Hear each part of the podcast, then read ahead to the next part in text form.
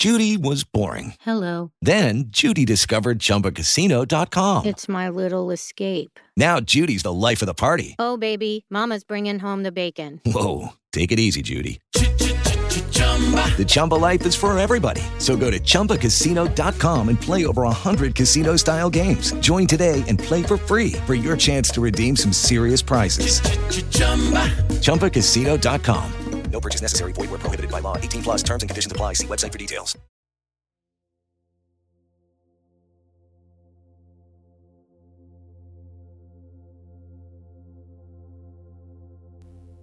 Hasta ese momento, el resto del mundo estaba viviendo una catástrofe, pero para mí era algo parecido a la expresión materializada en el mundo de lo que yo llevaba por dentro. Cuando la gente empezó a morir, todo adquirió una dimensión completamente diferente, pero nunca pensé que fuese a llegar a, a, estos extremos. Los que no murieron por las detonaciones o por el virus en la primera ronda se contagiaron de una de las nuevas cepas y los que sobrevivieron a ellas terminaron muriendo por la radiación. La buena noticia es que esa misma radiación también acabó con el virus con el paso de los meses. Yo me inmunicé contra un par de cepas y lo más probable es que muera de cáncer en algún momento, pero ni sabré de qué, ni sabré cómo, ni sabré cuándo. Así que vivo al día.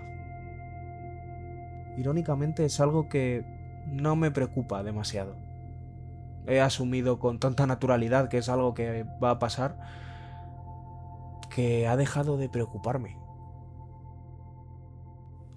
Hubo un momento clave a la hora de asumir algo así. Un momento para el que había estado preparándome sin saberlo durante mucho tiempo.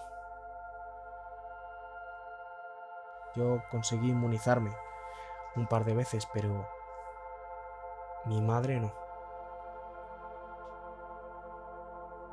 Y no he sido capaz de llorar desde entonces. Ni siquiera pensando en mis abuelos.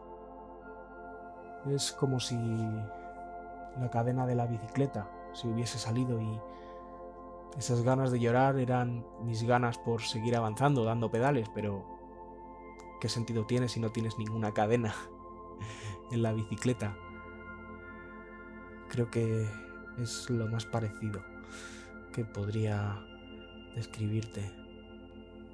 Mi madre era el pilar que sustentaba toda mi realidad. Por muchas veces que ésta se desmoronase, siempre estaba ella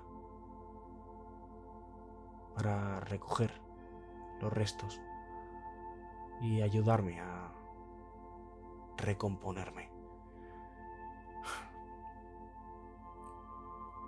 A veces pienso en los duelos por mi padre y mis abuelos como la preparación para ese duelo final. La verdad es que si lo pienso, no sé si de no haber pasado por ellos habría sobrevivido a los siguientes meses. Para ese momento, el hermano de mi madre, mi padrino y su familia eran los únicos que me quedaba por temer llorar y con los que proseguí mi camino sin mirar atrás.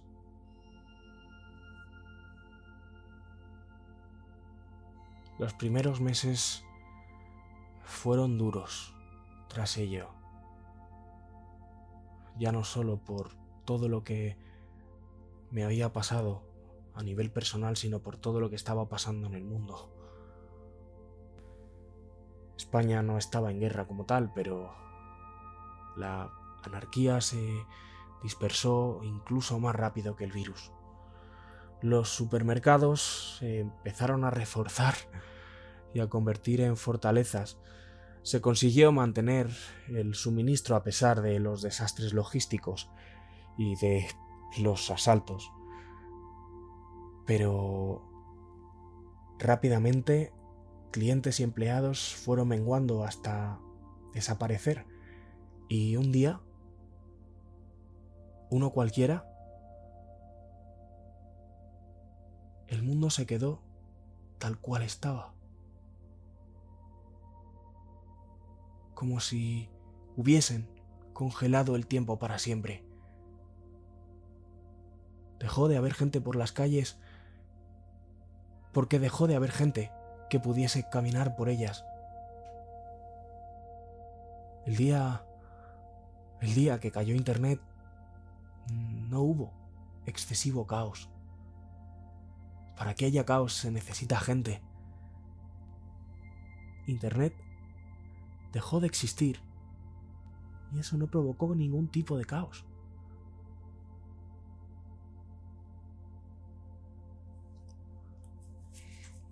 Pero antes de llegar a ese punto, pasaron muchas otras cosas.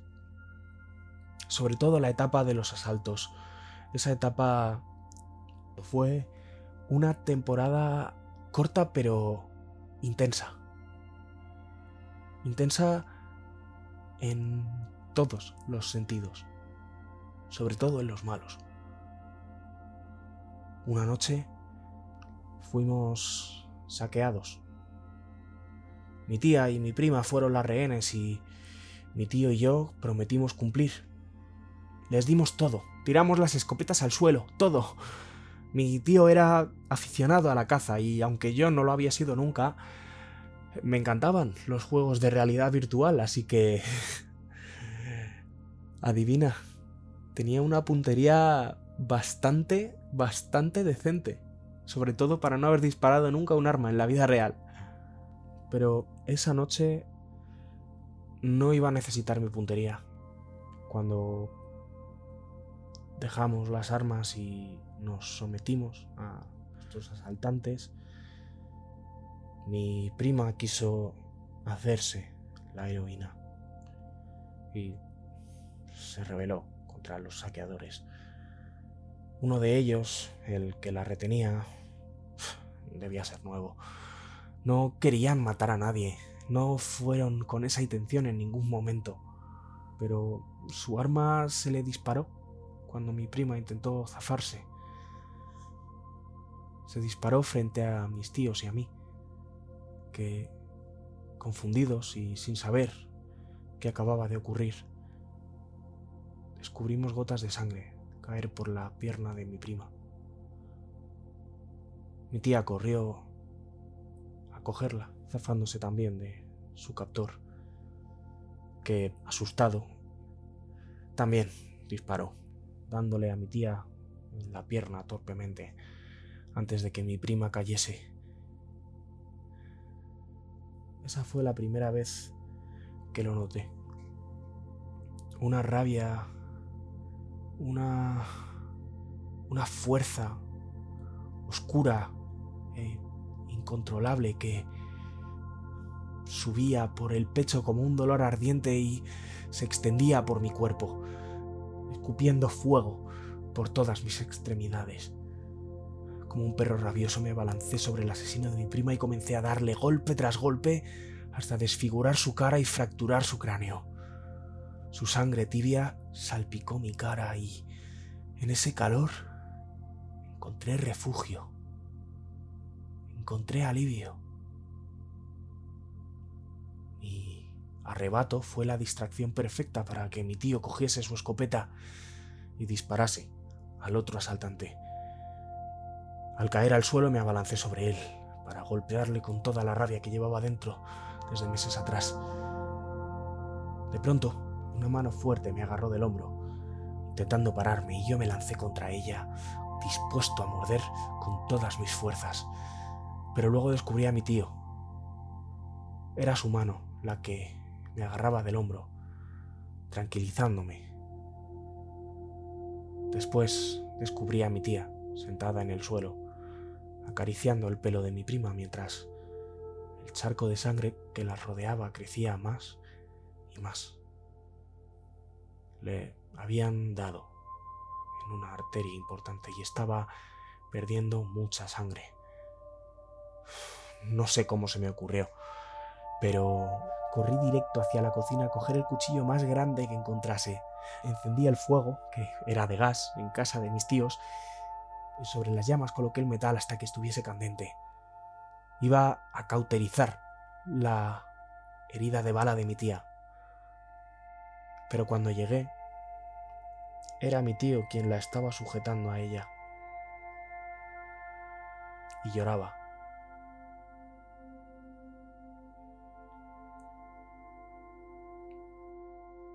Todo pasó tan rápido que antes de procesar lo que había empezado a ocurrir,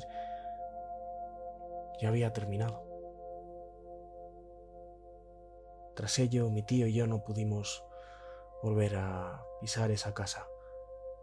Algunas almas solitarias como nosotros decidieron seguirnos. Buscamos una nueva ubicación, una, una más segura. No muy lejos había una urbanización de chalets que seguro ya habían sido saqueados hace tiempo. Así que fuimos para allá en busca de una casa que estuviese vacía. Y dimos con ella. Fue durante esos días en los cuales cada vez veíamos menos gente. Cada vez era menos necesario protegerse porque cada vez había menos cosas de las que necesitar protección. Esa etapa esa etapa fue mejor.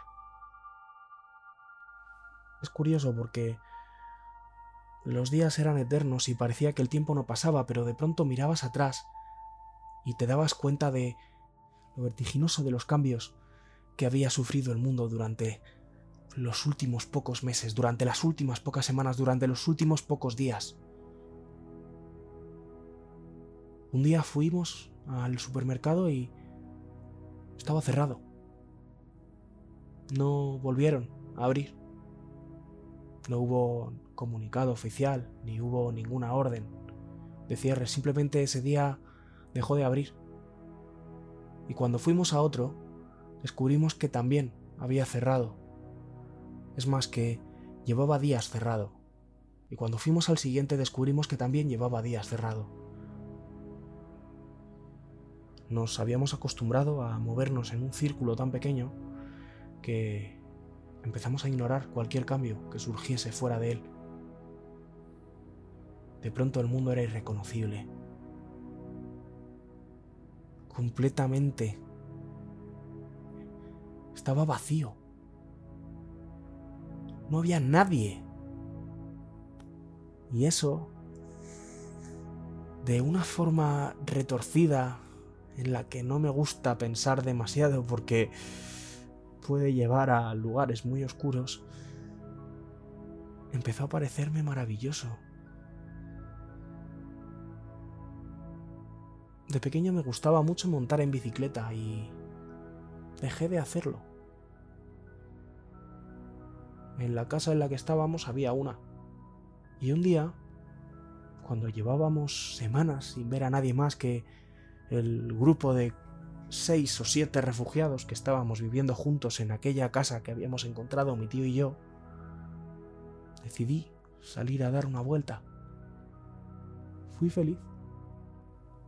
Subiendo, bajando cuestas, girando, yendo por donde quería, era libre. Las calles eran mías, no había nadie. Fue... Fue como aquel sueño del autobús solo que yo tenía el manillar entre mis manos y yo podía elegir qué cuestas coger y qué curvas tomar.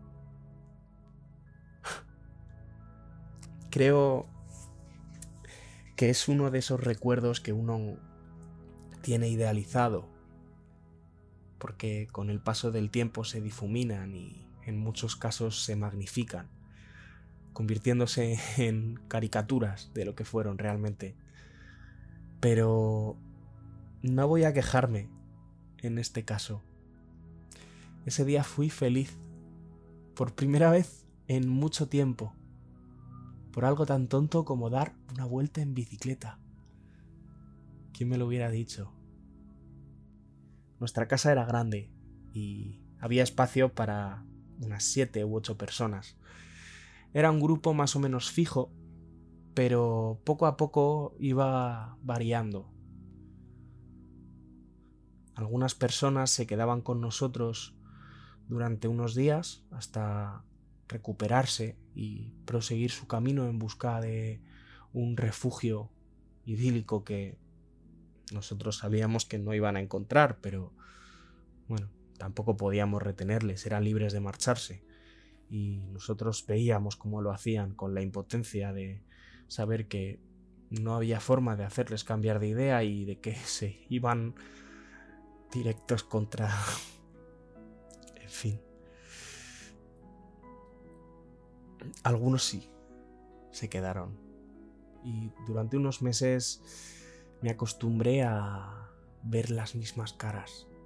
Era extraño, porque me había hecho la idea de que cualquier persona que apareciese en mi vida no se iba a quedar por mucho tiempo, ya sea porque se fuese por voluntad propia o por alguna circunstancia externa. Pero durante esos meses sí que conseguimos mantenernos. Solo durante unos meses. Luego, bueno. Luego la radiación comenzó a llevarse poco a poco a todos hasta que nos quedamos mi tío y yo solos de nuevo. No sé por qué, pero ninguno de los dos tenía problemas con la radiación.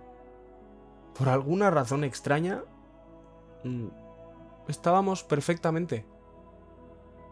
Los demás tenían quemaduras, tenían signos de envenenamiento por radiación, pero nosotros... Nosotros no. El caso es que tras aquellos meses de paz extraña y frágil, que conseguimos mantener, mi tío y yo nos quedamos solos de nuevo. Y nos apañamos bien. Mi tío se convirtió en el referente que necesitaba en aquel momento. Me enseñó defensa personal, practicamos tiro, nos fuimos de caza y a pesar de que nunca fui ningún aficionado a ella, no se me daba mal. Es algo que nunca he disfrutado, pero todo hay que decirlo. No se nos daba mal, aunque cada vez quedaba menos que cazar alrededor. Mi tío era ingeniero de materiales y de energías renovables y consiguió reunir un equipo fotovoltaico. De pronto teníamos luz y agua en casa el suministro de agua no se interrumpió, pero las duchas siempre eran frías y tenía sumidísimo que no iba a volver a darme una caliente. Y de pronto apareció mi tío con ese equipo fotovoltaico y empezó a montarlo y yo diciendo, estás muy motivado, tío. O sea, estás muy motivado. ¿Qué vamos a, cargar el móvil por las noches, no? ¿Qué vamos a ver las pelis del disco duro? ¿Eh? Que ya no nos hacen falta las velas del Ikea, ¿no?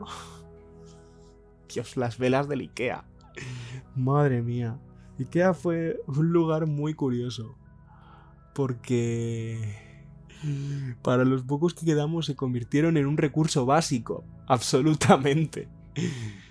Y bueno, como tuvimos la suerte de que pocos años antes de la crisis sanitaria abriesen un Ikea nuevo, súper grande, al lado de nosotros, pues tenían velas ahí para... No sé para cuánto tiempo, pero desde luego eh, no íbamos a tener que preocuparnos por tener luz de velas en mucho tiempo. Sobre todo porque yo creo que éramos los únicos que las usaban. Yo creo que si quedaba alguien más por ahí no había tenido la misma idea que nosotros de ir a Ikea por velas. Y fíjate, y fíjate que estoy hablando de ir a Ikea por velas. Pues yo creo que no. Las velas del Ikea. Mi tío encendió la luz de la cocina y la luz se encendió. Era, era o sea, en fin, se hizo la luz en nuestra cocina. Fue una experiencia realmente eh, estratosférica. Fue, o sea...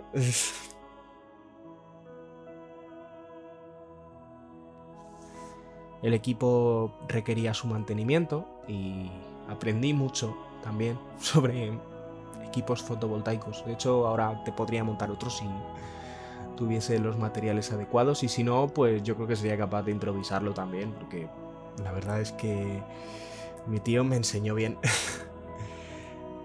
la casa estaba en un relativo buen estado, así que a veces solo por un momento era como si nada hubiese pasado y de pronto mi tío y yo empezamos a construir una rutina en la que intentábamos rescatar torpemente viejos hábitos de la vida antes de el corona y se creó una especie de una especie de oasis de tranquilidad en medio de en medio de la nada.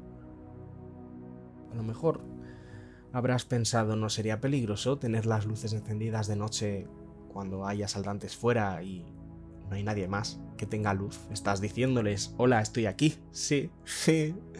Cada noche, cuando el sol se ponía y encendíamos las luces de la casa, le estábamos diciendo al mundo, hola, ¿qué tal? Estamos aquí.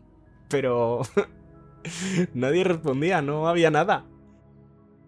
Con el paso del tiempo nos dimos cuenta de que... ¿Para qué tomar precauciones si es que llevábamos meses sin ver a nadie más?